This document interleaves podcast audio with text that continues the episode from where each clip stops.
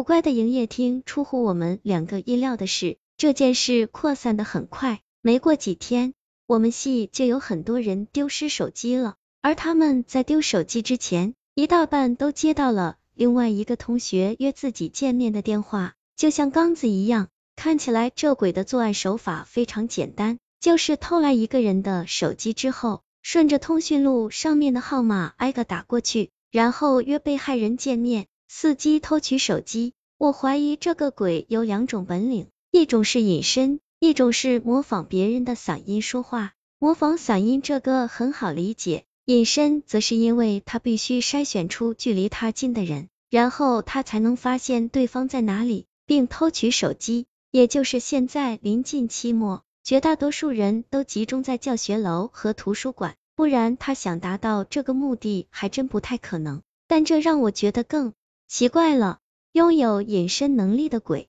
想偷手机还不是小菜一碟，用得着先打电话确认对方的位置，然后再去偷吗？我隐约觉得这里面有什么阴谋，这个只路过一次面的鬼，显然是在谋划着什么，并不只是想拿走几部手机而已。就在这时，王本辉第三次找到了我。这时我正走在去食堂的路上，见到他时，我吃了一惊，因为他面容憔悴，下巴上的胡子黑压压一片，一看就是好久都没好好休息过了。我怀疑葛静有问题，他斩钉截铁的说道。上次我不就说了吗？那个约他吃饭的男生没追过他，他俩只是……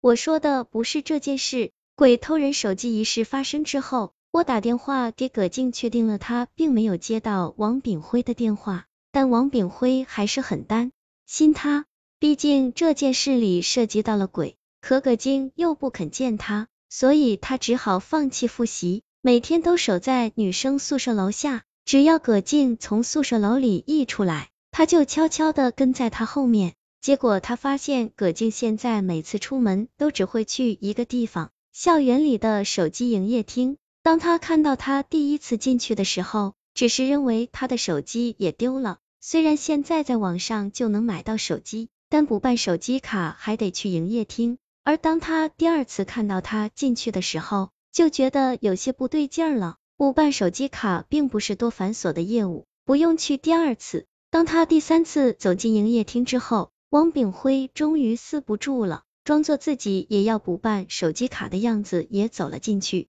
可是葛静并不在营业厅里面，除此之外，他总觉得营业厅里面的人对着他指指点点的，好像在议论什么。你也知道，那个营业厅并不大，所以除非他进入办公区后面。不然根本没地方躲。好在这营业厅是在学校侧门旁边，只要从侧门出去，就能找到营业厅的窗子，看到里面的人在干什么。所以我赶紧从他旁边的侧门跑了出去，然后从他的窗子往里看。说到这里，王炳辉咽了一口唾沫。他们后面的屋子里很黑，不过我能看清里面没有人，只有墙上印着一个人形的黑印。地上还散落着一堆衣服，就在我猜想屋子里为什么会这样的时候，墙上的人形黑印突然抬起了手，指向了我。我被他吓得一哆嗦，仿佛觉得身后吹来了一阵冷风，连忙搓了搓胳膊。然后呢？我问道。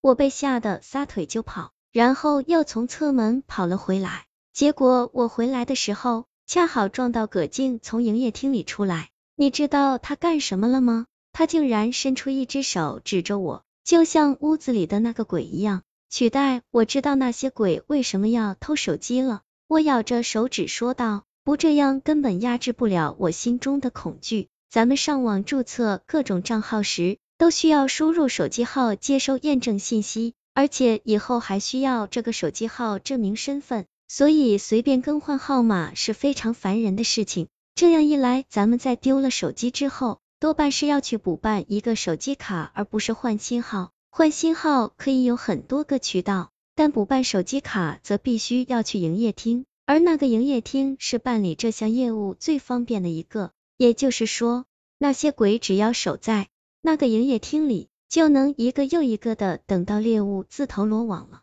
可他们就算不这样做，也一样能守在那里等顾客上门啊。因为他们的目的不是要杀了这些人，而是要取代他们。我不由自主的抓住王炳辉的肩膀，用力摇晃着，惹得周围的人对我们两个纷纷侧目。仔细想想的话，鬼要取代人并不是那么简单的事情。他们不光要变成人的样子，还要知道他们的关系网，认得那些他们周围的人。如果让你一下子记住几十个乃至上百个人，你能办到吗？不能吧。但如果让你一个接一个的记住这些人的声音或者长相，记好了，再去找下一个，这不就简单多了吗？王炳辉的脸上满是惊恐，也就是说，他们偷手机，然后挨个打电话，就是为了分别记住手机原主人所认识的人都是谁，最后再顺路偷走他们的手机，给别的鬼附体做准备。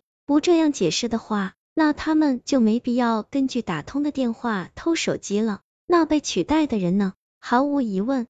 葛静已经被取代了，而且说不定第一个被取代的就是他。就在这时，我的手机响了，而且是葛静打来的，我不由得颤抖起来。对方已经不是人了，那还联系我做什么？王本辉一把夺过我的手机，接起电话来，他根本没听对方说什么，就直接说道：“我是王炳辉，我知道你是鬼，我有些事情想要问你。”对面明显愣了一下。然后发出一阵极为难听的笑声，我隐约听见他对王炳辉说：“真是有勇气，既然你识，我都知道了，还敢向我提问，我就给你一个机会。”我刚偷听到这里，王本辉一把推开我，一边接电话一边向远处走去。片刻之后，王本辉把手机递给了我，说道：“他约我今天半夜十二点在手机营业厅碰面，只能我一个人去，兄弟。”如果我没回来的话，你一定要想办法把这件事情公之于众。我隐隐觉得这是一个有去无回的约会，刚要开口阻止他，他就抢先说道：“我必须得去，虽然我们两个总吵架，但他是我最爱的人，我一定要弄清楚他还能不能活过来。”